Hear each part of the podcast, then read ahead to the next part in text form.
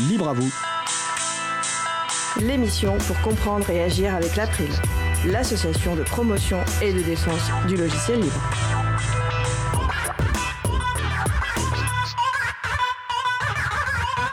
Bonjour à toutes, bonjour à tous.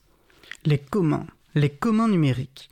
Si vous vous intéressez un peu au logiciel libre et plus globalement aux enjeux politiques et sociaux autour de l'informatique, il s'agit sans doute d'une notion que vous avez déjà entendue. Et pourtant, je suis sûr que, comme moi, vous seriez bien en peine d'en donner une définition claire de cette notion riche et complexe. Nous allons explorer aujourd'hui avec nos invités ce que sont ces communs numériques. Également au programme, logiciel libre et traçage pardon, et les mystérieux bugs joyeux. Nous allons parler de tout cela dans l'émission du jour. Soyez les bienvenus pour cette nouvelle édition de Libre à vous, l'émission qui vous raconte les libertés informatiques. Proposée par l'April, l'association de promotion et de défense du logiciel libre. Je suis Étienne Connu, chargé de mission affaires publiques pour l'April. Le site web de l'émission est libreavou.org. Vous pouvez y trouver une page consacrée à l'émission du jour avec tous les liens et références utiles et également les moyens de nous contacter. N'hésitez pas à nous faire des retours ou nous poser toutes questions. Nous sommes mardi 17 mai 2022, nous diffusons en direct, mais vous écoutez peut-être une rediffusion ou un podcast. À la réalisation de l'émission, ma collègue Isabelle Lavani. Salut Isa. Salut Étienne, bonne émission à tout le monde. Nous vous souhaitons une excellente écoute. Cause commune, la voix des possibles, 93.1 FM et en DAB+, en Ile-de-France. Partout dans le monde sur causecommune.fm et sur l'appli Cause Commune. Pour participer à notre conversation, causecommune.fm, bouton de chat, salon libre à vous. Nous allons commencer par la chronique de Véronique Bonnet, Partagé et bon. Une chronique sur le thème du logiciel libre et du traçage, enregistrée il y a quelques jours.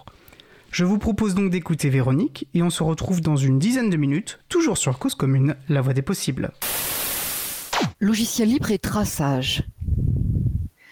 Le logiciel libre permettrait-il de limiter le traçage, c'est-à-dire la récolte de nos données, de nos métadonnées, dans des intentions soit euh, strictement commerciales et irrespectueuses, euh, soit malveillantes au sens d'une surveillance euh, qui irait au-delà même euh, d'intérêts commerciaux déjà très discutables, puisqu'on peut être amené à être harcelé euh, par ceux qui, achetant nos données, nous ciblent et nous profilent.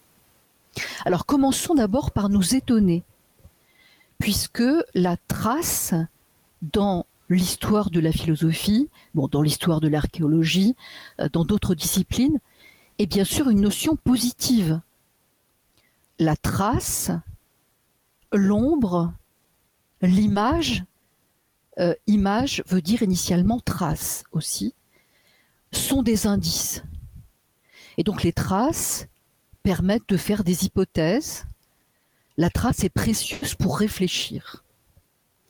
Le paradoxe est que dans nos pratiques informatiques, on suit lorsque euh, il n'y a pas euh, donc de démarche prudente, on suit lorsqu'un internaute, euh, lorsqu'un utilisateur a fait une requête, par exemple, on va suivre ces traces pour harceler, pour prétendre anticiper les désirs, et surtout pour faire de ces traces ce qui est monnayable. Il va y avoir revente des informations à des entreprises. Alors, les dispositifs qui permettent de récolter les traces sont multiples. D'abord, l'opacité du code, du fait des brevets logiciels. Comme on ne sait pas exactement ce que fait un programme, lorsque ce programme relève de l'informatique propriétaire, alors bien évidemment, il est facile euh, de suivre quelqu'un euh, pour l'amener à être un consommateur euh, soit captif, soit très influencé. On peut penser aussi au DRM, des e-books. On peut penser aux portes dérobées qui sont des dispositifs qui portent atteinte aux personnes. Notre adresse IP accompagne toutes nos requêtes qui peuvent être gardées en mémoire et être agrégées à d'autres informations qui nous concernent et ne devraient concerner que nous pour aboutir à des profilages, à des ciblages. On peut penser aussi aux envois de mails, sans qu'il soit besoin que l'on connaisse d'ailleurs le contenu du mail. Ce qui importe, c'est de savoir, pour ceux qui récoltent les métadonnées, à qui on écrit, à quelle fréquence, quand, ce qui relève bien donc de la métadonnée, c'est-à-dire de la structure de la donnée, qui permet de disposer de graphes, de dessins, de nos fréquentations, ce que l'on nomme le sociographe. il se trouve que le logiciel libre permettrait de limiter ce pillage de notre vie privée à deux titres. Alors le premier, on pourrait dire que les libristes sont des lanceurs d'alerte concernant l'écriture du code, dont la transparence est pour eux essentielle.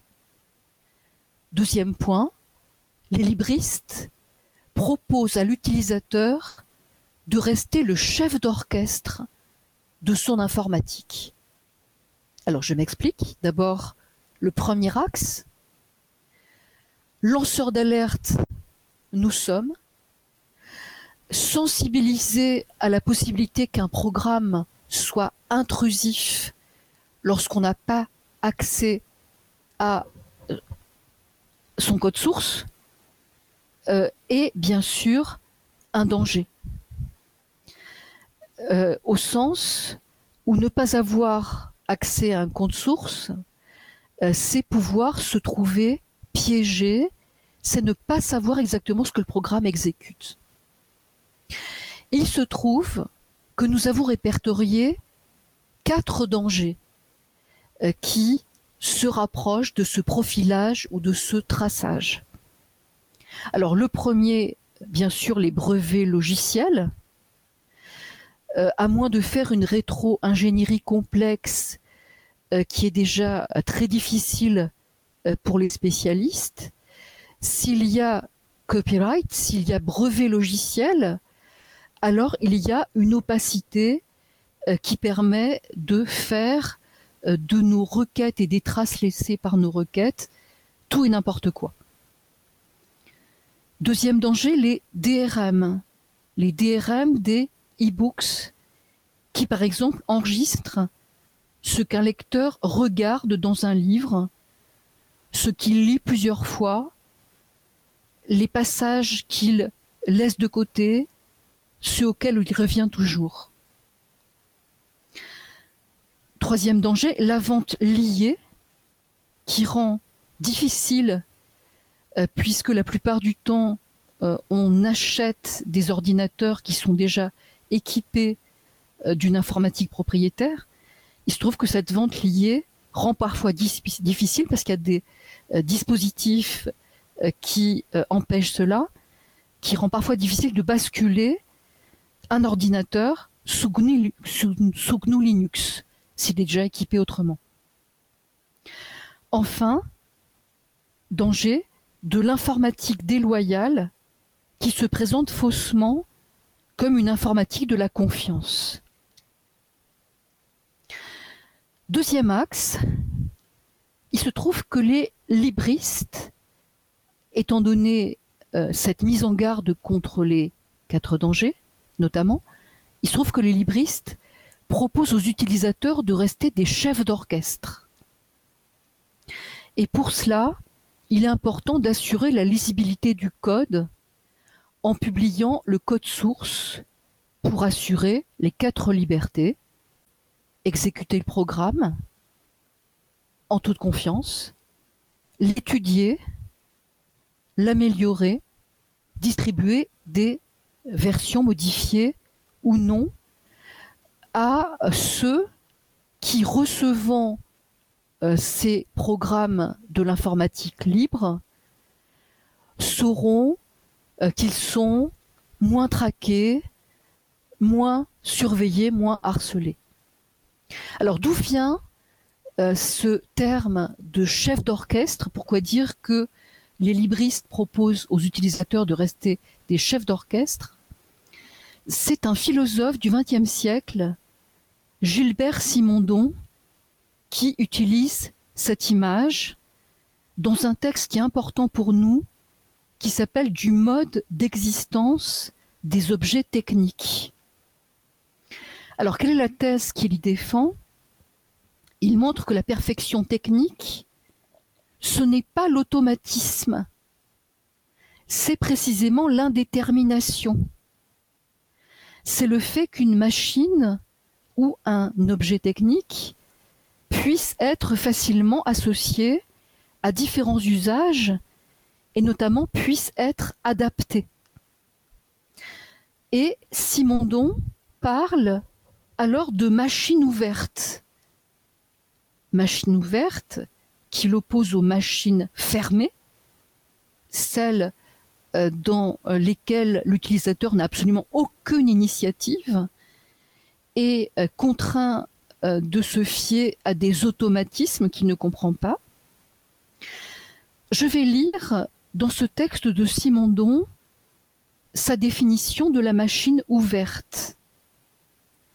Elle suppose l'homme ou l'humain comme organisateur permanent, comme interprète vivant des machines, les unes par rapport aux autres, et qui ont besoin de lui, comme les musiciens ont besoin d'un chef d'orchestre.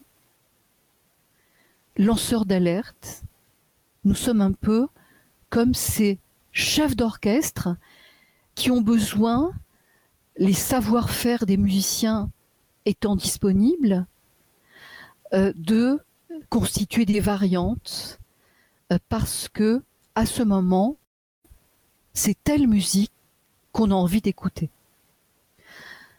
Étienne, te sens-tu un peu chef d'orchestre dans toutes tes pratiques de sensibilisation? Disons que j'essaie de l'être au, maximum, mais j'ai aussi conscience que c'est euh, avec l'aide euh, d'autres personnes qui peuvent avoir sur certains points de plus grandes connaissances que moi, et, en étant dans la mesure d'échanger avec eux et de, leur faire confiance sur des bases saines de transparence, notamment euh, que tu as évoqué, que, je, peux me sentir, on va dire, pleinement chef d'orchestre dans mes usages. Et il me semble que cette image est intéressante puisque elle encore, elle joue sur toutes les dimensions, c'est-à-dire que le logiciel libre euh, n'est pas simplement ce qui permet de faire des opérations, euh, mais aussi euh, ce qui permet de mettre une forme de musique dans sa vie, qui est peut-être ce rapport aux autres, en effet. C'est très joliment dit. Je vais me permettre une très légère précision par rapport à, ce que tu as dit un moment dans ta chronique, tu as parlé de brevets et de droits d'auteur. Il me semble peut-être juste important euh, de préciser pour les personnes qui ne sont pas familières de ces notions qu'effectivement ce sont deux institutions juridiques distinctes hein, qui ont leurs propres règles, leur propre euh, fonctionnement. Et que d'un côté, effectivement, le droit d'auteur, le copyright aux États-Unis euh, peut servir d'assise hein, pour des éditeurs de logiciels, des auteurs de logiciels, pour priver les utilisateurs et les utilisatrices de leur liberté fondamentale, de leurs quatre libertés essentielles Hein, d'utilisation, de modification, de partage, de redistribution. Les brevets, en ce qui concerne les logiciels, sont eux intrinsèquement euh, liberticides parce que c'est vraiment l'intelligence euh, même, l'intelligence logicielle qui cherche à, accaparer et à empêcher. Euh, mais dans les deux cas, bien sûr, qu'on parle de logiciels privateurs ou de brevets logiciels qui sont d'ailleurs illicites en Europe, euh, quand on part de l'un ou l'autre, on est vraiment effectivement dans, des problématiques d'aliénation de nos droits qui nous empêchent d'être chef d'orchestre euh, et d'avoir cette musique commune que tu as si bien décrite. Euh, Exactement. Ce que, ce que, tu dis là me rappelle tout à fait euh, le juriste Lessig euh, qui dans Code is Law montre que c'est parfois l'architecture logicielle elle-même, lorsqu'elle est extrêmement intrusive, qui prétend faire la loi. Bah, le logiciel fait loi. La question, c'est comment cette loi a-t-elle été conçue sur des bases démocratiques saines, comme dans le cadre du logiciel libre, ou euh, de manière, on va dire, tyrannique, pour reprendre un terme fort, euh, comme c'est le cas finalement de, logiciels privateurs. Un grand merci, euh, Véronique, pour cette nouvelle chronique partagée et bon. je te dis au mois prochain pour une nouvelle chronique. Donc. Très belle journée à toi, Étienne. Belle journée, Véronique. Au revoir. Nous sommes de retour sur Cause Commune, la voie des possibles. Nous venons d'écouter pardon, la chronique de Véronique Bonnet, partagée et bon sur le thème du logiciel libre et du traçage, enregistré il y a quelques jours. Et je vous propose à présent de faire une pause musicale. Après cette pause, nous parlerons de commun numérique. Mais avant cela, je vous propose d'écouter Wanderer par Ona. On se retrouve juste après, je vous souhaite une belle journée à l'écoute de Cause Commune, la voie des possibles. Cause commune 93.1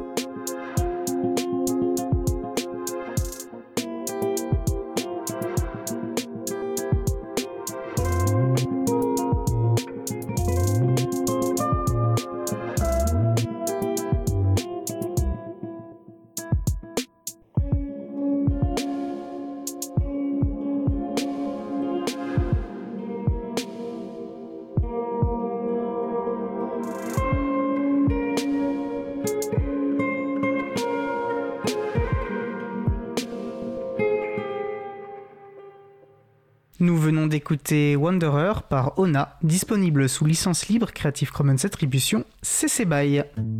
Retrouvez toutes les musiques diffusées au cours des émissions sur causecommune.fm et sur libreavoue.org.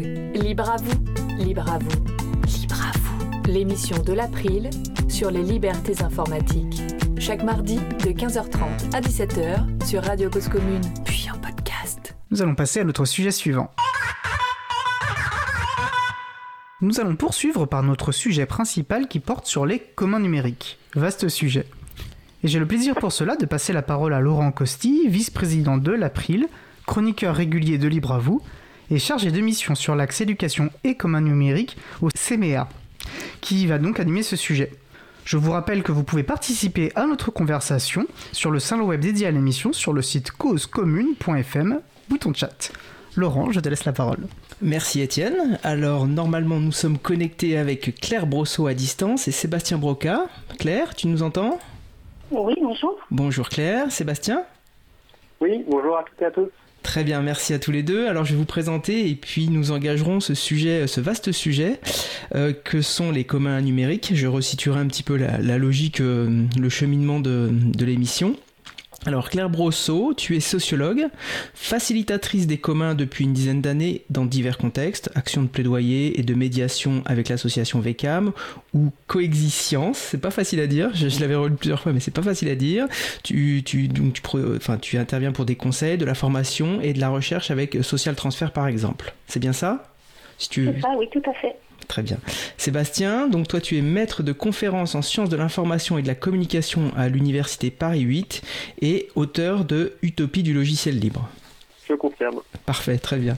Donc aujourd'hui, on, a découpé un peu l'émission en, deux temps. Hein. On va, on va d'abord évoquer les communs dans, dans, un contexte beaucoup plus large que, que, la seule question du numérique. Ça semblait important parce que c'est une notion qui effectivement a ressurgi depuis les, les, années 2000, on va dire, enfin un peu plus, un peu plus tardif.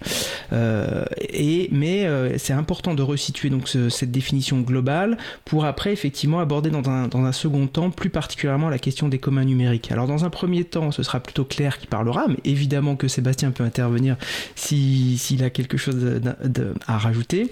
Et puis dans un second temps, ce sera plus sur la question numérique, donc plus Sébastien. Mais voilà, encore une fois, on est dans une discussion ouverte, donc il ne faut surtout pas hésiter, euh, hésiter à intervenir.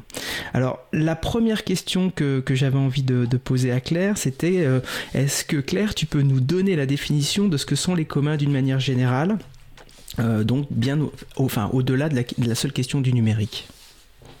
Absolument. Alors on peut dire de manière assez lapidaire que ce sont des activités collectives qui visent à gérer ensemble et à faire perdurer des ressources. Alors ces ressources, elles peuvent être soit matérielles, comme la terre, l'habitat, l'eau, ou bien elles peuvent être immatérielles, comme un code génétique ou informatique. C'est précisément le cas du logiciel libre, euh, un contenu pédagogique, euh, de l'énergie, etc pour qu'il y ait commun, il y a trois piliers traditionnellement, euh, une communauté, une ressource et des règles d'accès et, de partage de cette ressource.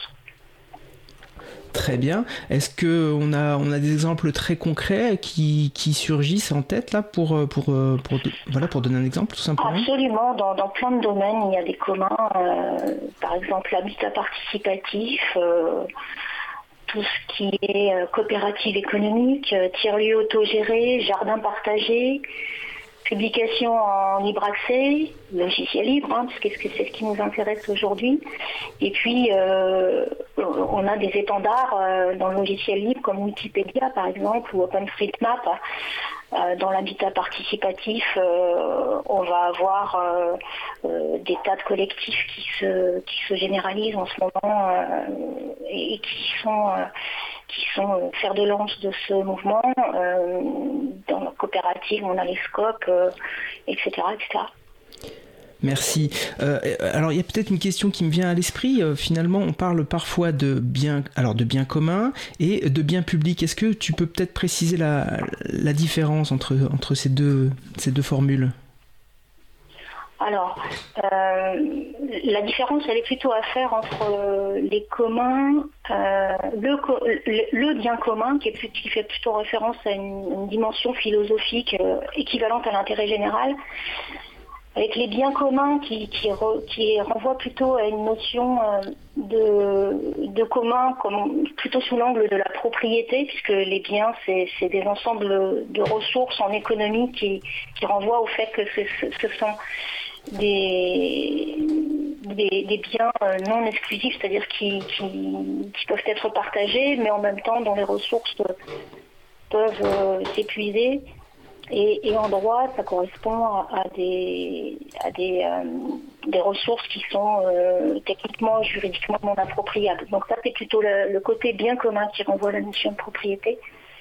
Et puis euh, la notion de commun qui, elle, fait davantage référence au, faire ensemble, à l'agir commun, aux usages de la ressource.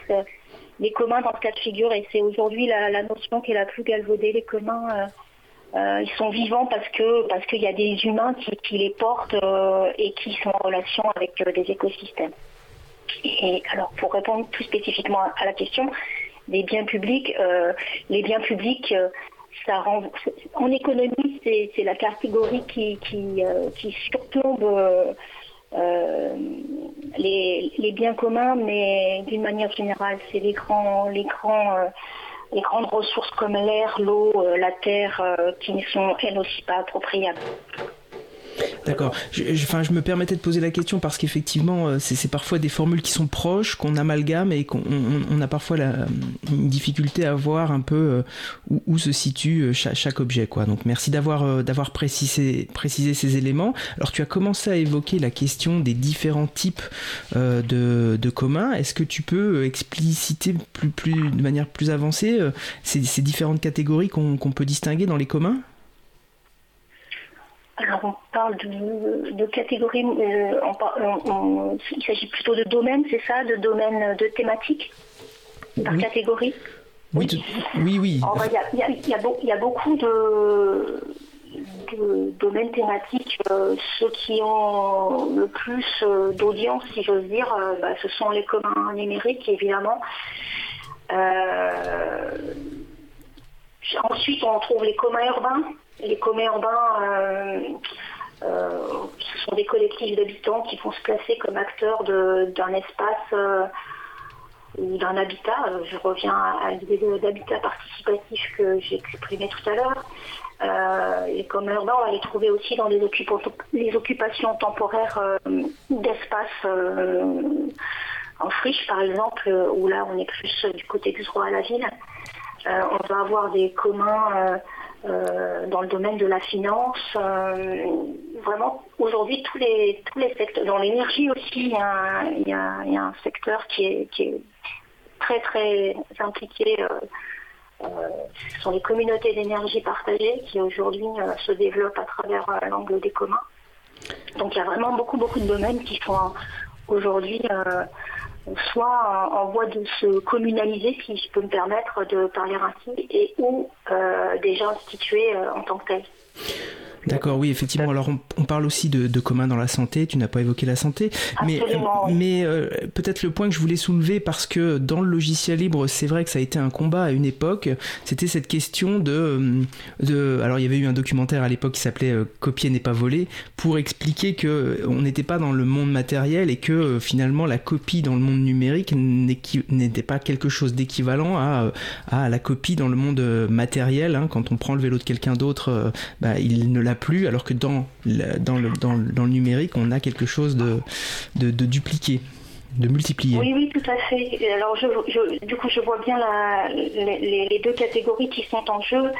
Euh, donc, en effet, quand on parle de ressources naturelles, euh, et c'est l'approche que développe euh, une des théoriciennes, sinon la plus grande théoricienne des communs, Elinor Ostrom, euh, les, communs, ils sont forcément euh, euh, non exclusifs et, rivaux, c'est-à-dire que ils, sont, ils, sont, ils peuvent être utilisés, leurs ressources peuvent être utilisées par, par tous de manière non exclusive, mais comme je le disais tout à l'heure, les ressources elles, qui sont en, jeu, elles, elles s'épuisent. C'est le cas par exemple d'une pomme, quand on la mange, elle s'épuise. C'est le cas d'un d'un pâturage dont l'herbe serait euh, très très bonne et, quand, on, quand il y a une surexploitation, elle s'épuise. En tout cas, c'est l'idée de la stratégie des communs de Gareth Hardin. Et à l'inverse, du côté des communs de la connaissance, euh, et c'est la raison pour laquelle c'est difficile de catégoriser les communs sous l'angle des biens communs et de la propriété exclusive, parce que du côté des communs de la connaissance et du numérique, bah, plus on consomme cette ressource qui est le savoir et la connaissance, plus à l'inverse, elle s'amplifie, elle, se développe. Euh, et, dans le cas des logiciels libres, on a vu par exemple que l'ouverture des codes sources a permis de créer des œuvres de manière itérative et, collaborative. Et Wikipédia, pour reprendre cet exemple, euh, se crée grâce à la, contribution de tout un tas de milliers euh, de personnes qui permettent à, la ressource bah, de, croître et non de se réduire. Voilà, oui. Une petite chose peut-être Bien sûr, Sébastien, je t'en prie. Oui, donc juste pour euh, dans la continuité de ce que vous venez de dire, euh, pour dire aussi qu'entre ces différents domaines des communs, ça qu'il y a aussi des recoupements. cest que si on pense des exemples très simples comme un hackerspace ou un Fab Lab, par exemple, ça sera à la fois un commun urbain qui a une dimension matérielle qui existe dans le tissu urbain, et puis par ailleurs qui va être fondé sur beaucoup de communs numériques, qui va utiliser beaucoup de communs numériques au niveau logiciel et autres. Donc voilà, donc faut pas non plus, je pense, penser qu'il y a des des frontières trop étanches. Et, par ailleurs, sur ce que tu évoquais, sur, euh, ce que vous évoquez tous les deux, hein, qui est tout à fait vrai, la différence entre euh, des, biens rivaux et des biens non rivaux, hein, des biens informationnels qui ne courent pas le risque de, s'épuiser lorsqu'on les consomme. c'est vrai, mais j'ajouterais quand même une petite, petite précision qui est de dire qu'en fait le, statut de commun de ces différentes ressources, il dépend toujours fondamentalement d'une décision humaine, d'un arrangement institutionnel. C'est-à-dire que bon, comme on le sait tous, les, les biens informationnels, ils ont beau être non rivaux, eh on peut quand même les privatiser, on peut faire du logiciel propriétaire. Donc au, final, ce qui compte, c'est quand même la décision euh, d'une personne ou d'un collectif euh, de considérer ces biens comme, euh, comme des communs, d'en faire des ressources partagées. Et ça, finalement, c'est valable aussi bien pour les biens informationnels, on va dire, que pour les biens matériels ou physiques. Merci pour ces précisions, Sébastien. Effectivement, mais euh, euh, c'est vrai que j'avais aussi en tête de, pointer ce qui s'était produit finalement, ce passage entre le matériel et l'immatériel, où à un moment donné, par exemple, les, industries de, du divertissement avaient voulu finalement euh, décalquer le modèle qui existait dans la réalité pour l'appliquer au, numérique. Et, on essayait, on nous assénait finalement des messages qui étaient par exemple copiés, c'est volé, sauf que dans le numérique, finalement, copier c'était multiplié donc on, avait quand même euh, une tentative de, de poser un modèle qui existait dans le, dans, dans le matériel, dans le, dans le, voilà, vers, vers le numérique, alors qu'en fait, c'est des, mondes différents. Donc, effectivement, ça imposait aux industries du divertissement de devoir repenser leur modèle et de penser différemment. Mais, mais c'était une transformation que toute la société embarquait. Mais, mais c'était complexe à prendre, enfin, comme, comme prise de conscience pour, pour tout le monde, même pour les, pour les utilisateurs et les utilisatrices. Voilà. Mais, mais de fait, effectivement, comme tu le rappelles si bien, Sébastien, c'est bien la question des, des trois piliers qui définissent, qui définissent le commun, quoi. Euh, oui, le, pilier de la gouvernance, c'est quand même euh, le, un des plus importants, sinon le plus important. Hein. S'il n'y a pas de règles aussi euh, pour le libre accès, on peut se retrouver avec des postures ou des, communs qui, sont développés et qui peuvent être à l'encontre de, la liberté qu'ils ont prônée au départ. C'est-à-dire que cette, ouverture peut générer une appropriation exclusive s'il n'y a pas de règles. Tout à fait. Merci Claire de cette précision. Alors on va avancer un peu dans les questions. Euh, moi je me, enfin on, se posait la question de l'histoire des communs. Alors euh, évidemment ça peut sembler récent. Euh, en tout cas c'est quelque chose qui a un peu ressurgi dans les années 2000, mais l'origine est peut-être un peu plus lointaine. Est-ce que tu peux, tu peux nous, nous, donner les, les, premières dates ou les premières notions liées aux communs? Comment comment ça s'est créé? Comment cette notion est apparue? Oui, alors euh, souvent on fait revenir l'histoire des communs au, Moyen Âge, voire même à l'Antiquité, où euh, à l'époque euh, il y avait on des biens communaux, c'est-à-dire des possibilités pour les paysans qui étaient octroyés par les seigneurs laïcs ou, ou, ecclésiastiques de pouvoir disposer de terres ou de pouvoir avoir des, droits d'utilisation de, certaines euh, ressources sur, ces terres. Par exemple, le droit d'affouage pour le bois, euh, le droit de glanage pour euh, les fruits qui étaient résiduels après les récoltes, etc., etc.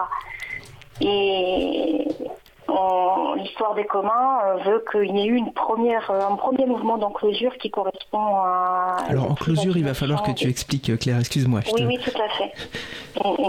le premier mouvement d'enclosure, c'est l'équivalent d'une fermeture et ça correspond à une privatisation pardon, des terres massives à l'échelle de l'Europe euh, au, moment du haut Moyen Âge et lesquelles privatisations ont arrêter ou en tout cas entamer euh, sérieusement euh, la dynamique des communs qui étaient à l'œuvre euh, auparavant. Et puis les communs ont rejailli bah, avec le numérique depuis maintenant une trentaine d'années. Donc il y a eu une première période, Sébastien développera, certainement un peu plus tard, une première période où, les acteurs du numérique ont, parlé d'un second mouvement d'enclosure par le fait que le savoir et la, connaissance n'étaient pas en libre accès euh, grâce à la diffusion d'Internet et s'en est suivi euh, donc des, créations qui permettaient euh, ce libre accès comme le logiciel libre ou, ou des licences ouvertes, des Wikipédia et j'en passe. Et ensuite, on a eu, à partir des années 2010, je dirais, tout un mouvement qui a fait des plaidoyers pour, pour les communs à l'échelle internationale c'est l'époque où des associations qui s'impliquent, y compris dans le numérique, mais pas que, euh, qui généralise aussi la, notion de commun. En France, euh, on, va voir euh, se diffuser par exemple ces plaidoyers grâce à diverses associations comme l'April, VECAM dans le domaine du numérique, la FING également qui diffusent la notion de commun, mais cette notion se diffuse aussi bien au-delà du numérique. Et puis là, je dirais qu'on assiste à un, troisième mouvement là, depuis les années 2020, euh, où on voit s'institutionnaliser euh, la notion de commun dans divers domaines, et a fortiori dans, le numérique, je pense que Sébastien y reviendra tout à l'heure. Très bien, merci. Alors effectivement, tu, évoques 2010 qui correspond finalement euh, au, au, prix Nobel d'économie qui a été remis à Elinor Ostrom en 2009, c'est bien ça? C'est une femme euh, voilà, qui a obtenu le prix Nobel. Je pense que c'est important de, le souligner. Elles sont pas si nombreuses que ça. Donc, euh, alors je connais, j'ai un peu parcouru sa vie, mais, mais du coup, elle a travaillé toute sa, toute sa vie de chercheuse sur, sur cette notion de commun. Oui, oui, tout à fait. Elle, était économiste institutionnaliste. Elle a, développé la notion de commun euh, en, partie en réaction à, ce qu'avait écrit euh, en tout cas dans, l'histoire intellectuelle, on, la met souvent en, contrebalançant euh, la position de Gareth Harding, qui était un écologue des années 70, qui avait écrit la, tragédie des, biens communs, et qui partait du principe que bah, plus on consommait des ressources, et plus elles s'épuisaient, et cette surexploitation contribuer précisément à la, dégradation de ces ressources. Et, donc Elinor Ostrom, à partir de, sa notion de common pool ressources, a, dit qu'à partir du moment où on fixait des règles d'accès et des règles d'usage euh, euh, pour les ressources, alors elle se préoccupe principalement des ressources naturelles, comme je précisais tout à l'heure, euh, et, donc à partir du moment où on fixe ces règles d'accès, ces règles d'usage, alors elle, elle fixe huit règles de gouvernance bien, spécifiques qui, vont de la définition euh, de quotas euh, pour des ressources naturelles comme les poissons dans une mer par exemple, à la définition de règles de, fonctionnement des communautés dans lesquelles s'inscrivent euh, l'activité euh, de gestion de ces ressources, euh, règles qui vont de la prise de décision à la gestion des, conflits, des aménités, etc. Donc il y a huit principes de gouvernance qu'elle applique à la gestion de ces ressources naturelles. Très bien. Alors effectivement, euh, l'histoire de, enfin l'histoire que raconte Gareth Hardin, c'est pseudo-scientifique, mais euh, elle a quand même fait pas mal de dégâts dans les dans les dans les esprits et en particulier les, les, communautés libérales qui qui utilisaient ce récit pour euh, pour, défendre l'idée que de toute façon on pouvait pas on pouvait pas mettre quelque chose en commun quoi. Il fallait privatiser. C'était un peu un peu sur ça que que que les gens se basaient et que et voilà ce discours est resté 30 ans 40 ans euh, dans, dans, les, dans les, comme support, comme support pour, euh, pour euh, vendre la logique libérale et, et privatrice. Quoi. Euh... là-dessus, je peux, Laurent? Bien sûr, je t'en prie. Pour compléter, parce que ce que a très bien dit Claire, mais, mais, ce, qui est, ce qui est singulier, je trouve, avec Lina Rostrom, c'est que c'est une économiste euh, qui fait pas des modèles mathématiques abstraits, mais économiste qui part du terrain en fait. C'est-à-dire que ce qu'elle a étudié, c'est vraiment des communautés euh, locales qui euh, vont gérer euh, des pêcheries ou des forêts ou des pâturages, des systèmes d'irrigation. Et vraiment, toute sa théorie, en fait, elle est construite pour expliquer comment ça se fait que des communautés donc situées réussissent à gérer de façon pérenne des ressources naturelles qui vont être mises en commun. Et, donc, c'était une, finalement une bonne manière de, euh, contrebalancer ou de, contredire euh, le, récit complètement finalement déconnecté du réel qui était fait par Hardin dans son, dans son article, qui lui part d'un exemple complètement abstrait, qui est celui d'un champ dans lequel tous les éleveurs ont le droit de faire paître leurs troupeaux, et puis il dit chacun va ajouter des bêtes à son cheptel, donc ils vont tous profiter au maximum de la ressource commune, et ils finiront par épuiser euh, le pâturage et par entraîner la ruine de tous. Et donc ça, en fait, c'était une histoire qui est, complètement abstraite et, qui qui correspond pas, en fait, ni à la manière dont historiquement euh, les communs se sont euh, organisés, parce que historiquement, euh, les communs, c'est pas des, pas des ressources comme ça où il n'y a pas de règles et chacun peut faire ce qu'il veut. c'est des ressources qui sont, encore une fois, comme l'a dit Claire déjà, hein, qui, sont gérées en commun, qui sont gouvernées en commun par des communautés qui mettent des règles. Et, donc, en fait, ce qu'a ce qu'a bien montré Ostrom, c'est à, la fois que Hardin disons d'un point de vue théorique, il, avait fait une confusion entre euh, une, absence totale de propriété, une absence totale de règles, euh, et en fait ce que sont réellement les communs, à savoir des propriétés partagées avec des formes de gouvernance collective et des règles d'usage mises en place.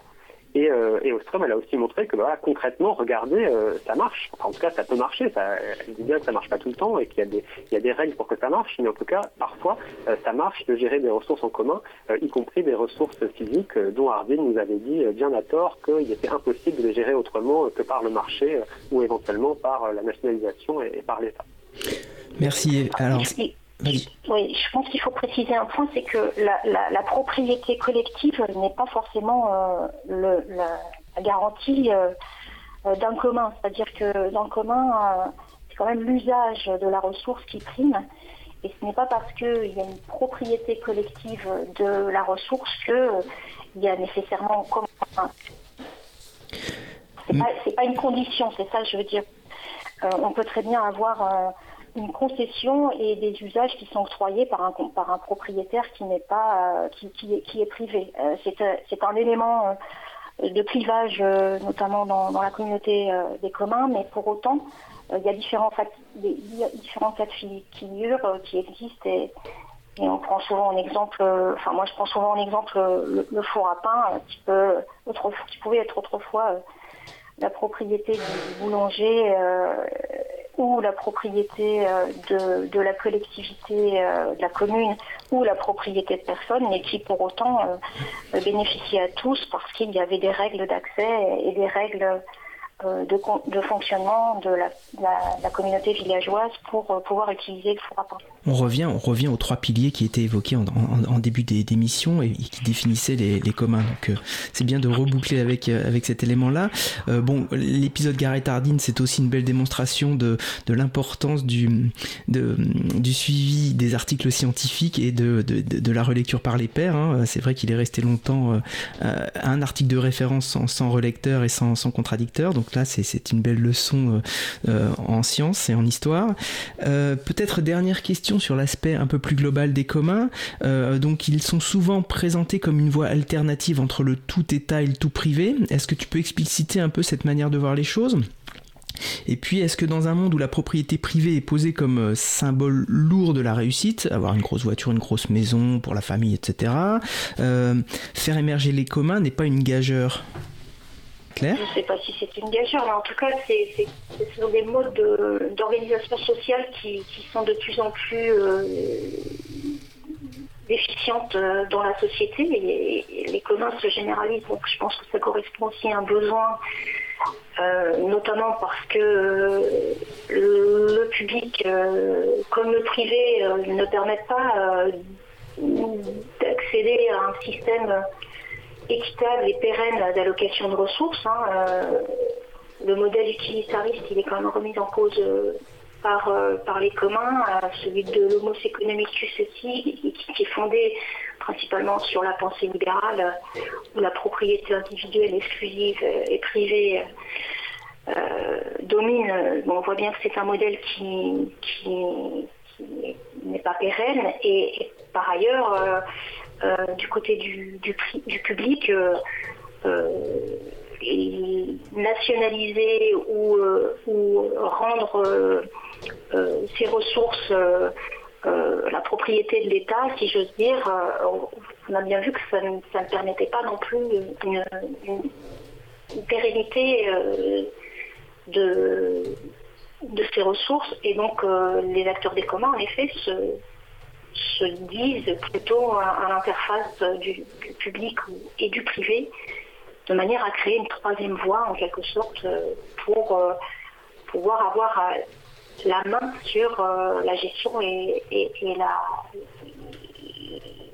l'allocation de ces ressources à l'échelle de petites communautés, mais à l'échelle de grandes communautés aussi quand il s'agit de communs de connaissances. Merci Claire. On va, on va faire une pause musicale. Je vais redonner la, main à, Étienne. Euh, alors j'espère que les gens ont, pu euh, euh, s'approprier un peu la définition des communs. C'est pas quelque chose de, simple. Hein. il faut parfois un peu du temps pour appréhender la définition, mais je pense qu'on a quand même contribué à, éclaircir les choses. Merci en tout cas Claire. C'est en tout cas passionnant. Et effectivement, nous allons faire une pause musicale.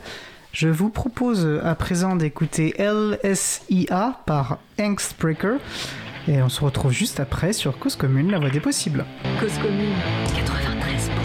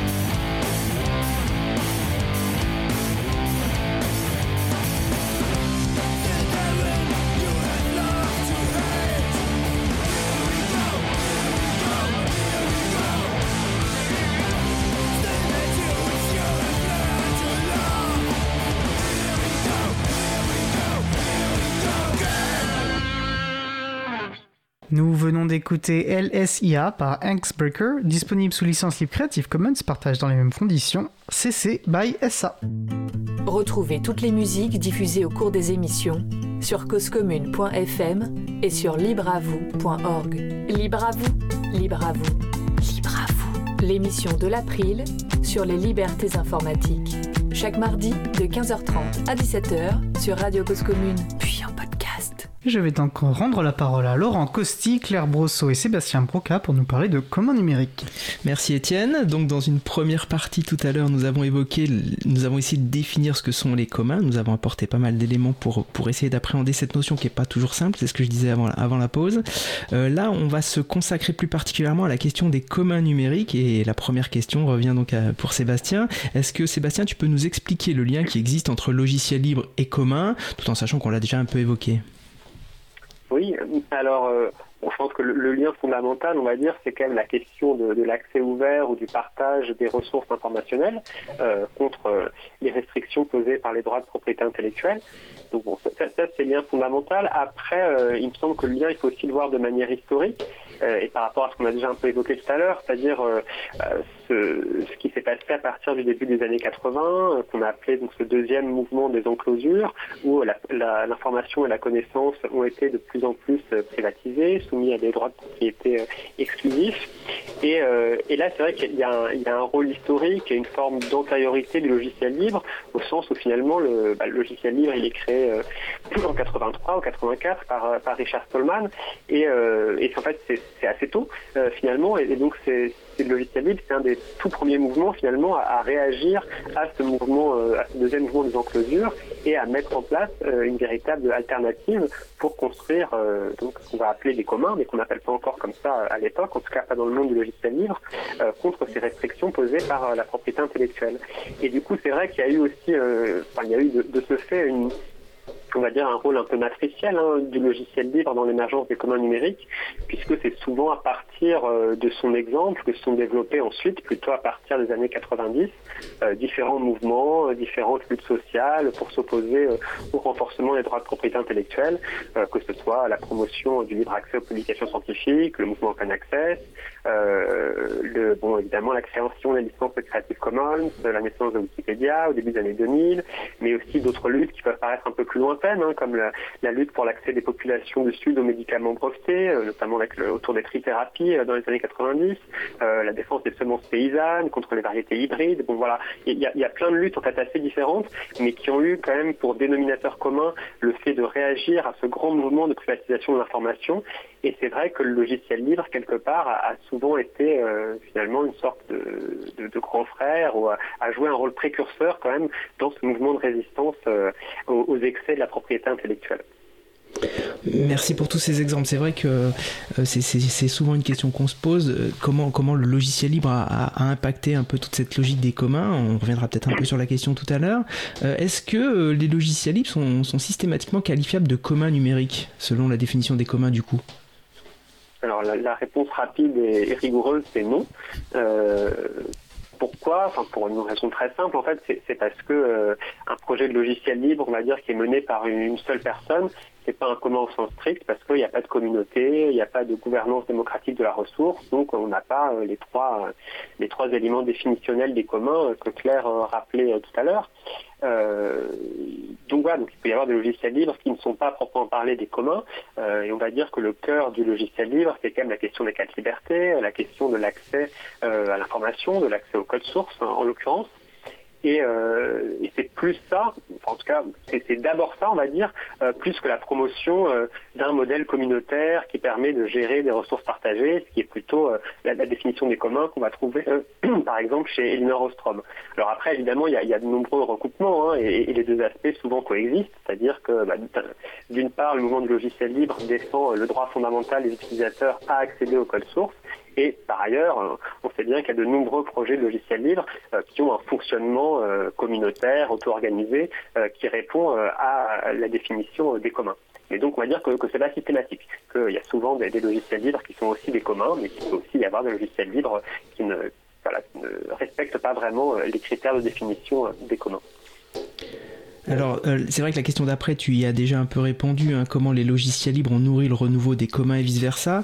Euh, peut-être que est-ce, euh, tu peux répondre peut-être plus précisément à la, question de savoir comment Elinor Ostrom a, observé alors cette question des, communs numériques. Elle était plus sur le vivant, si j'ai bien entendu Claire tout à l'heure, mais est-ce qu'elle a quand même étudié ces, communautés, ces, ces, ces logiciels? Oui, je vais répondre sur ça et puis sur le, enfin sur le vice versa, on va dire. C'est vrai que sur le, sur la manière dont les logiciels libres ont nourri les, communs, euh, j'ai un peu répondu. Après, peut-être que ce qui est intéressant, c'est de voir aussi comment les communs euh, ont, pu nourrir le logiciel libre. Euh, bon, alors sur Ostrom, déjà, c'est vrai qu'elle, elle, à la fin de sa vie, hein, elle, elle s'est intéressée dans les années 2000 aux, aux communs numériques, aux communs informationnels. Donc, elle est aussi venue sur sur ce terrain-là et, elle-même a, a su tirer comme ça des des parallèles ou établir des continuités entre ce qu'elle avait fait pendant des années sur les communs physiques euh, et ce qui se passait à ce moment-là euh, dans le monde numérique. Et puis, euh, puis l'autre chose que je voulais dire peut-être, c'est que le finalement. Si je peux me permettre, c'était en association avec. Allô? Oui, vas-y Claire, je t'en prie. Si je peux me permettre, c'était en association avec avec Charlotte S, qui, qui, était particulièrement férue de, de numérique et qui est encore vivante, hein, si je ne m'abuse. Merci pour cette, euh, précision. Euh, et, donc sur la manière dont les communs ont, nourri le, libre, je pense qu'il y a, c'est intéressant aussi parce que je pense quand même que le, fait de, comment dire, d'intégrer euh, un peu, ou en tout cas en partie, ce mouvement plus large pour les communs, ça a pu ouvrir le monde du livre sur euh, d'autres mondes sociaux, sur d'autres luttes. Alors ça n'a peut-être pas toujours été euh, facile, hein, quand vous placez, euh, quand, dans les années 2000 sont retrouvés dans la même pièce des, gens des communs naturels, on va dire, et des, gens du logiciel libre, voilà, il y avait des différences culturelles, il y avait peut-être des incompréhensions, peut-être que les informaticiens trouvaient que les gens qui parlaient de Mother Earth c'était un peu, c'était un peu compliqué ou c'était n'importe quoi, mais mais quand même, en fait, je pense que ça a quand même été intéressant aussi pour le, monde du logiciel libre de s'ouvrir sur un certain nombre de, luttes voilà, qui, parfois provenaient de, de mondes assez, euh, différents. Et puis, je pense aussi qu'il deuxième apport finalement des communs pour le livre, c'est de, pousser un peu la réflexion sur les questions justement de gouvernance euh, démocratique au sein des projets. Euh, c'est-à-dire que vraiment la, dimension commun, ça apporte cette, dimension de réflexion sur comment on s'auto-organise, qu'est-ce que c'est qu'une gouvernance démocratique, euh, voilà, comment on fait pour mener un projet communautaire, et ça permet aussi de s'éloigner un peu de ce, modèle qu'on a, bon, qui, est, souvent caricaturé dans le monde du, logiciel libre, hein, celui du benevolent dictator for life. Donc cette idée que voilà, finalement le projet, c'est quand même, euh, il est en quelque sorte accaparé par une personne charismatique ou par son créateur qui va ensuite retenir un certain nombre de prérogatives. Et donc c'est vrai que la, dimension commune permet d'ouvrir quand même à ces questions de, de gouvernance beaucoup plus collective euh, au sein de certains projets euh, de logiciels libres. Oui, pour traduire, donc dictateur à vie, hein, c'est souvent un terme qui est repris euh, parfois euh, dans les communautés de logiciels libres. Donc c'était pour traduire ce que tu avais évoqué tout à l'heure. Euh, alors effectivement, je vais aussi appuyer ce qu'a dit Claire hein, par rapport à, à, Elinor Ostrom, qui est une figure qui a travaillé sur les communs, mais de fait, dans, le, dans tous les travaux sur les communs, c'est souvent beaucoup de communautés de chercheurs et beaucoup de personnes qui travaillent ensemble.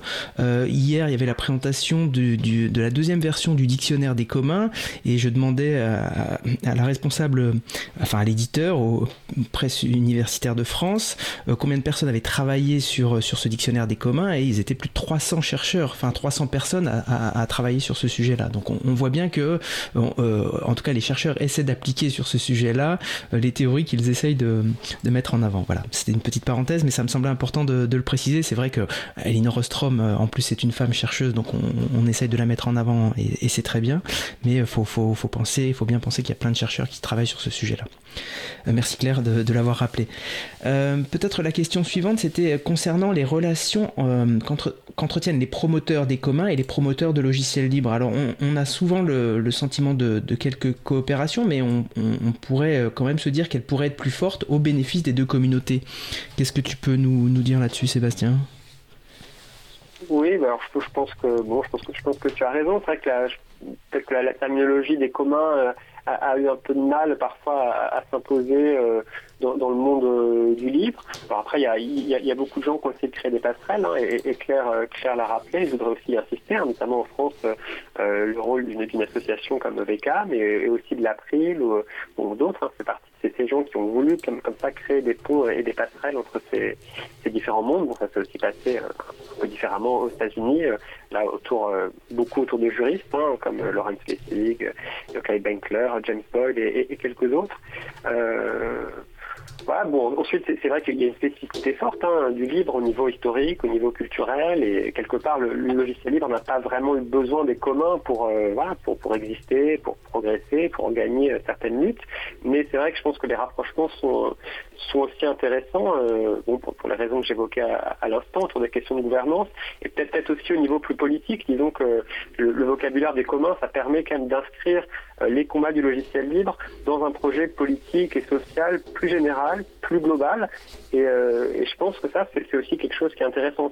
Ça, permet de, ne serait-ce qu'en termes d'affichage, hein, de dire, ben voilà, le logiciel libre, c'est pas simplement un truc d'informaticien ou, de hacker, et ça s'inscrit dans un projet politique plus vaste, plus global, qui porte une véritable alternative euh, euh, à, la mondialisation néolibérale telle qu'elle a été conduite depuis quelques décennies. Et, ça, il me semble que c'est aussi un, élément qui est intéressant. Alors justement, euh, euh, par rapport à, sa naissance dans les années 80, est-ce que est-ce qu'on peut euh, voir une évolution des, communautés libristes? Tu, tu, commençais un peu à répondre à la question, mais est-ce que tu peux préciser? Alors bon, je, précise quand même que j'ai j'ai fait un, peu de terrain, mais maintenant qui, remonte, un peu. C'était il, y a plus de dix ans maintenant dans ma thèse, donc je, suis, un, peu moins en contact dans les premières années des, communautés. Donc voilà, il faut, prendre ce que je vais dire avec euh, certaines, certaines réserves. Mais euh, mon impression, disons, de, là où je suis, c'est quand même que les, les, communautés du libre ont aussi été percutées ces dernières années par les évolutions plus générales de, de, la critique sociale, on va dire, au sens large, c'est-à-dire que toutes ces thématiques qui ont quand même pris une importance très très grande hein, autour des inégalités de genre, autour des inégalités de race aussi. Donc tout, ça, ça a quand même interrogé un certain nombre de communautés puisqu'on s'est aperçu qu'il y avait une homogénéité sociale qui était énorme, qu'il y avait une domination euh, écrasante euh, des hommes et que cette domination était souvent problématique, qu'elle s'accompagnait parfois de comportements euh, machistes ou misogynes. Donc, tout ça, je pense quand même que ça a fait réfléchir dans un certain nombre de communautés. Euh, une autre question, évidemment, c'est la question écologique. Euh, on s'est aussi aperçu, là, je pense que euh, l'informatique, même quand elle est libre, euh, elle peut être critiquée, elle peut être remise en cause pour sa participation à une numérisation du monde qui a aussi, donc il y a des effets positifs, hein, mais qui a aussi des effets néfastes, notamment du point de vue écologique.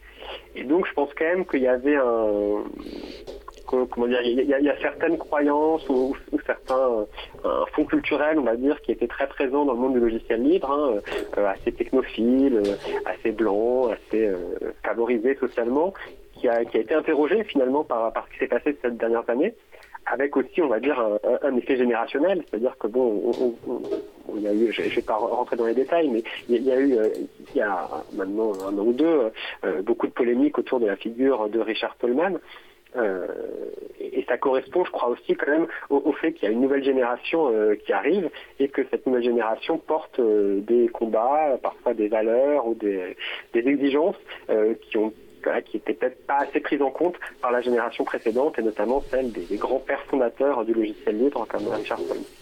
Étienne, tu voulais intervenir?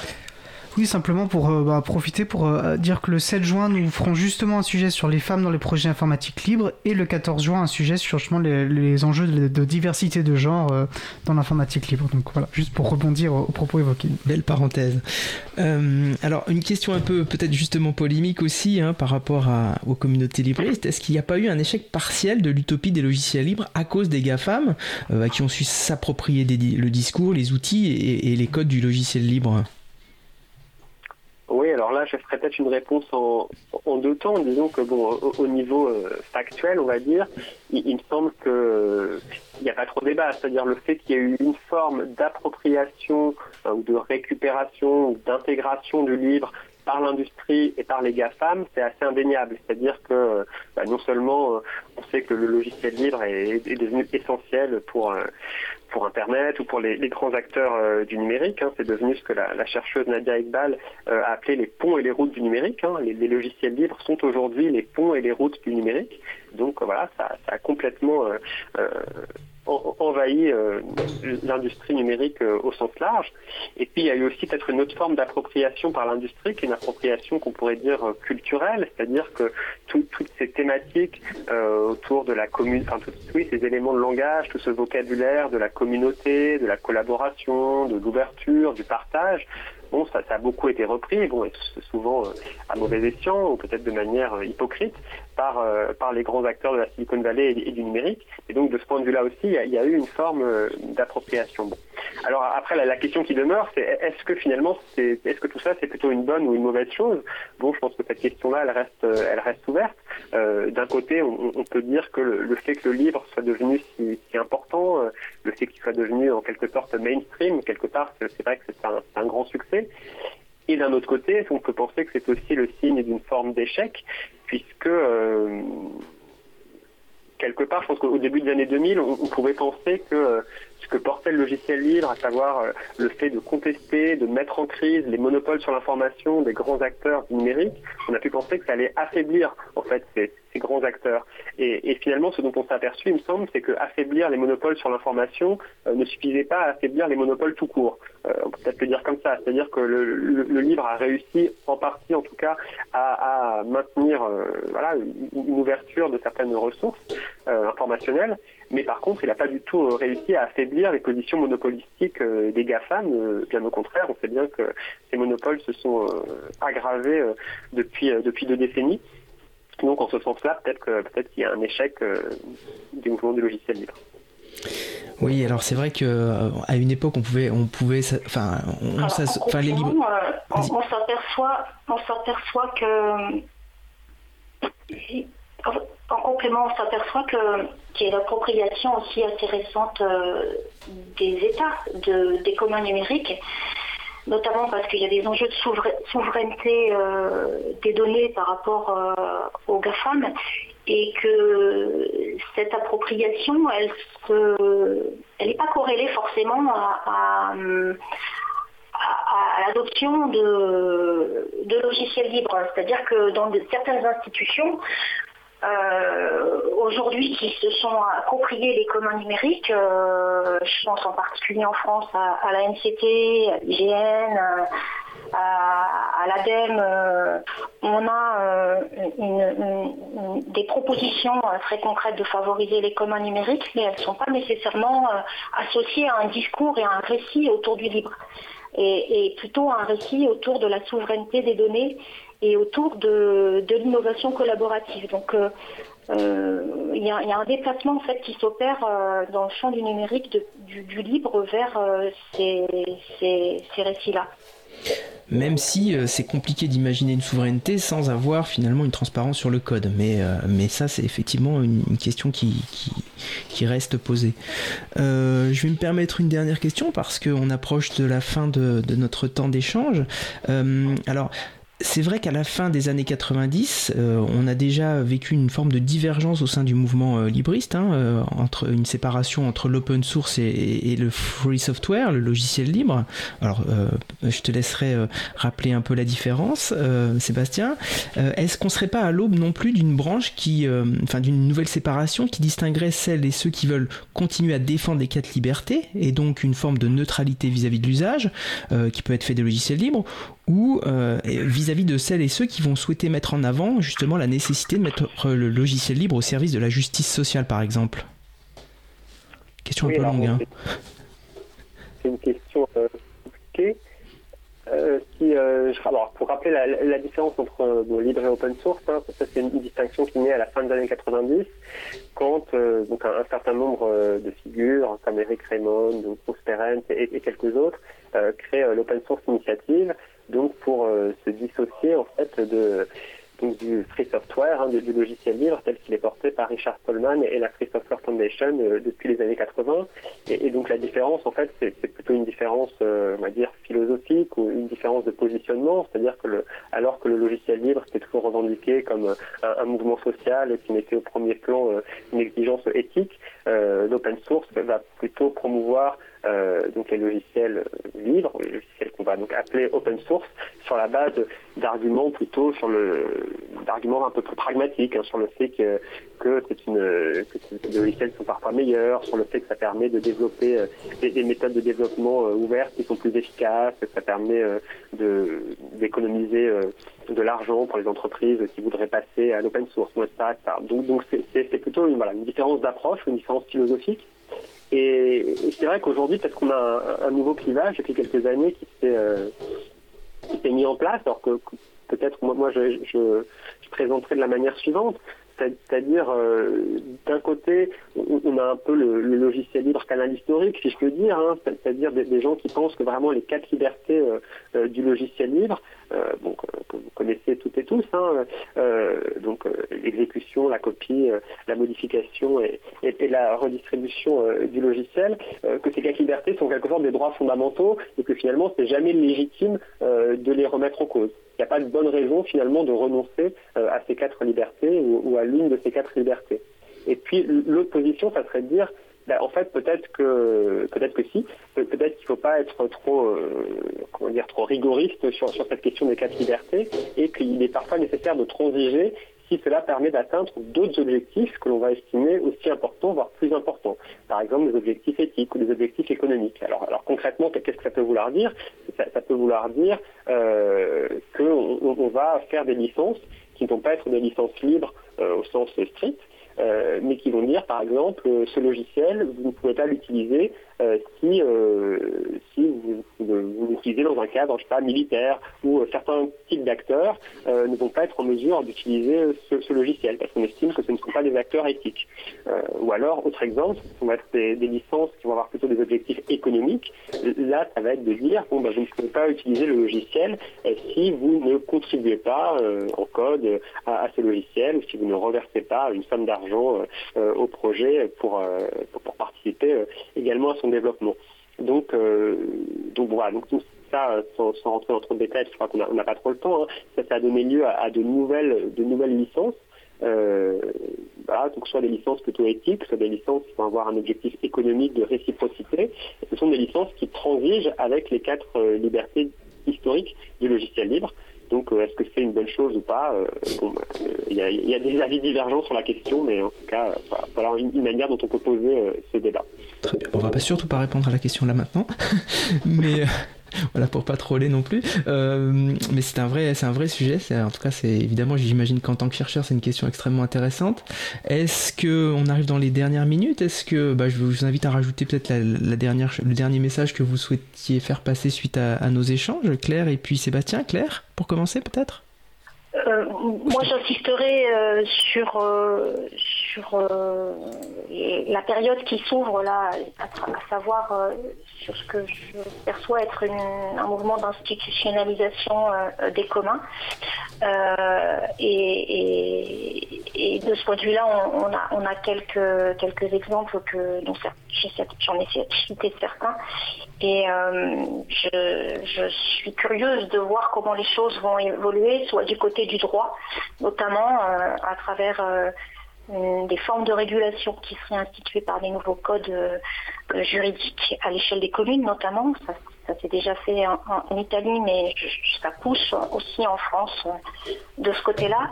Et puis le, mouvement social qui est toujours aussi actif pour institutionnaliser ces formes de commun, qui se, qui se nourrit désormais d'appels à projets et euh, qui sont proposés par euh, des institutions publiques. Et donc c'est à cela qu'on remarque que ces formes, que les communs s'institutionnalisent et a fortiori dans le champ du numérique. Et donc moi je suis curieuse de voir comment les choses vont évoluer euh, d'ici à 10-15 ans afin d'avoir une sorte de, baromètre de, cette institutionnalisation et, de voir comment ces formes de régulation, ces nouvelles formes d'organisation sociale aussi euh, prennent forme dans le champ politique. Merci Claire. Sébastien, pour conclure moi, je ne vais pas être long, mais bon, j'irai dans le sens de Claire, en fait, peut-être avec euh, d'autres termes, mais euh, je, pense qu'on a, on a un moment où les, changements à, accomplir en matière écologique, notamment sociale aussi, sont, tellement considérables que en fait on a besoin de on a besoin de tout le monde et on a besoin des acteurs publics. Je pense, je pense que les communs portent une vraie alternative, mais qu'ils ont ils ont besoin aussi de l'État, ils ont besoin des acteurs publics, et donc toute la question des années à venir, c'est comment est-ce qu'on réussit ou on ne réussit pas à articuler le développement des communs avec euh, le soutien de ces acteurs publics. Euh, évidemment sans, que les communs y perdent leur âme, euh, sans qu'ils y perdent leur spécificité. Et donc la question de l'articulation entre communs et État, à mon avis, elle est, elle est majeure et elle est loin d'être résolue, mais je pense que c'est un des défis en tout cas de ces prochaines années. Bien, merci beaucoup pour, pour cette conclusion Sébastien et Claire. Euh, on, arrive à la fin de notre temps. Je vais repasser la, la, parole à Étienne et je vous remercie avant de lui passer la parole. Merci beaucoup à tous les deux. Merci à toi. Je rejoins bien sûr mes remerciements. C'était un, échange passionnant à suivre. Merci beaucoup. Et voilà, une bonne fin de journée donc à, vous deux. Euh, merci Laurent. Effectivement, nous allons à présent faire une pause musicale. Nous allons à présent écouter Airship par Thunderchild, euh, Airship Thunderchild par Otto Almen. On se retrouve dans environ deux minutes. Belle journée à l'écoute de Cause Commune, la voix des possibles. Cause Commune 93.1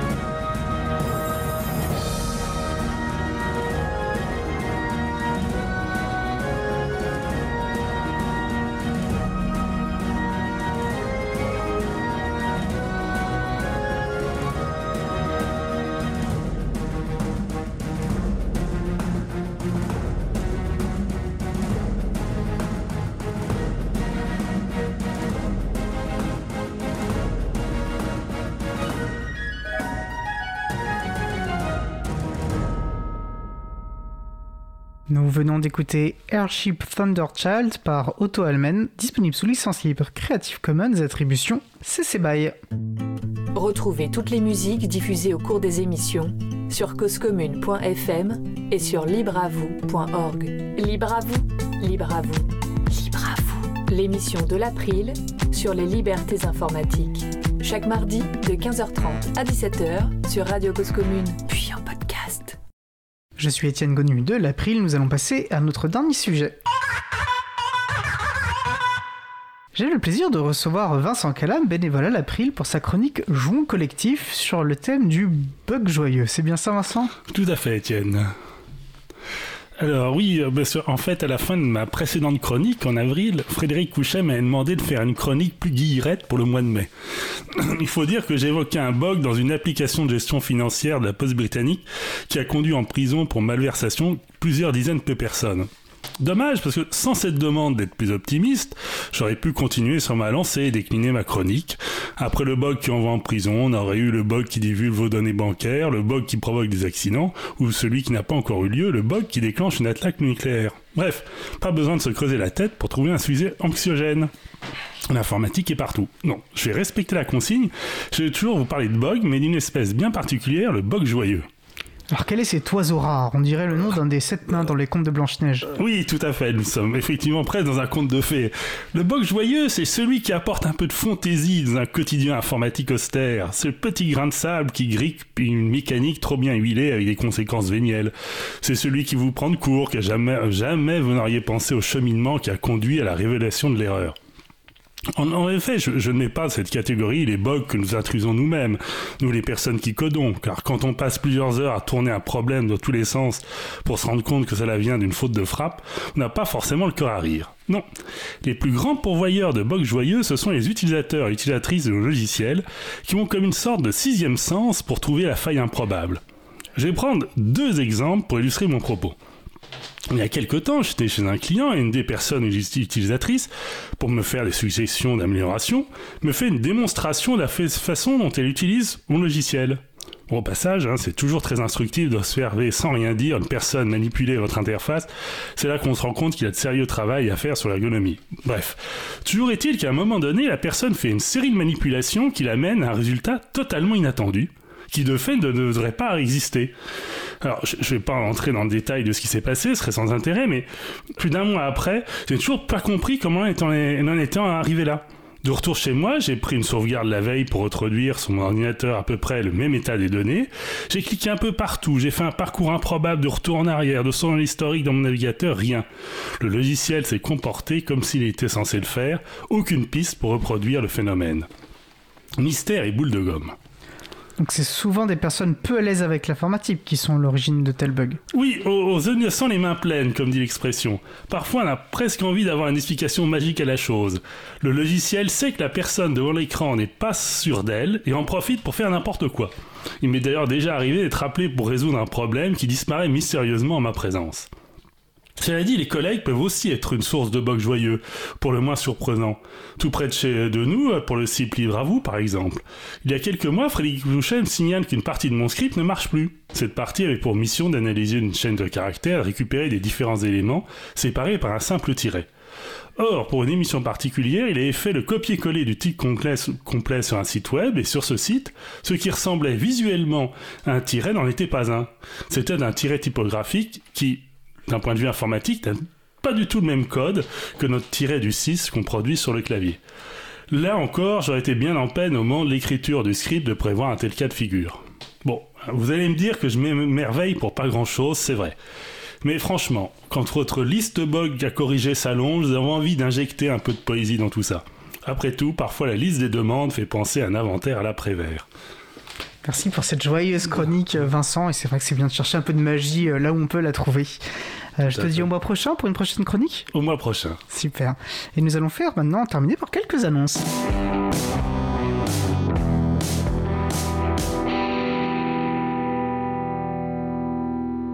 Alors, la 14e édition des Journées Réseau de l'enseignement et de la recherche se tiennent en ce moment, donc du 17 au 20 mai à Marseille. L'April tient un stand dans le village, dans le village associatif, pardon, et Eda Nano, euh, administratrice de l'April, interviendra avec Olivier Langla dans la conférence Logiciel libre à la recherche du bien commun. Ce sera mercredi 18 mai, donc demain, de 15h10 à 15h30. Tous les ans, Code Lutin apporte un soutien financier à une initiative promouvant les valeurs du libre.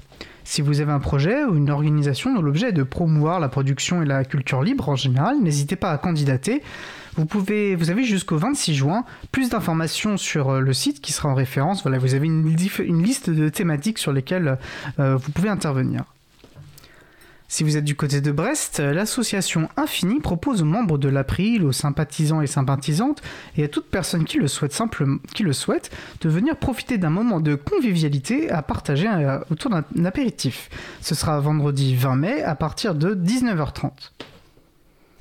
Puisqu'on parle d'un moment de convivialité, euh, je rappelle que l'April euh, fêtait ses 25 ans fin 2021. Et comme nous n'avons pas pu fêter euh, comme il se devait cet anniversaire, nous avons décidé de quand même marquer le coup. Et nous envisageons d'organiser un, pique-nique en région parisienne. Il y a un sondage qui est ouvert pour cela. qui est ouvert pour cela, qui est accessible. on vous mettra bien sûr le lien. Et puis nous nous invitons à faire de même partout ailleurs en France. Voilà, si vous n'hésitez pas à vous rapprocher de l'April pour organiser les pique-niques de vers chez vous. Alors un prochain April Camp aura lieu le week-end des 18 et 19 juin 2022 en présentiel à Paris et en distanciel. Euh, tout le monde, tout le monde hein, membre ou pas de l'association, peut participer en, fonction de son temps, euh, de ses compétences et de ses envies, ou juste peut-être pour venir nous, nous rencontrer. Ça, ça, cela sert aussi à ça, pardon. Je vous rappelle aussi, bien sûr, voilà, de manière générale, vous pouvez retrouver les associations libristes et puis les événements libristes autour de chez vous sur le superbe site l'ajadadulibre.org et pour retrouver tous ces événements. Tout, ce que je viens d'évoquer sera bien sûr mis en référence sur la page de l'émission sur libreavou.org slash 144. Alors notre émission se termine. Euh, je remercie les personnes qui ont participé à l'émission. Véronique Bonnet, Laurent Costi, Claire Brosseau, Sébastien Broca et Vincent Calam. Au manettes de la régie aujourd'hui, Isabella Vanni, que je remercie d'ailleurs puisque c'est elle qui a réalisé la, programmation musicale très réussie euh, de cette émission. Merci également aux personnes qui s'occupent de la post-production des podcasts.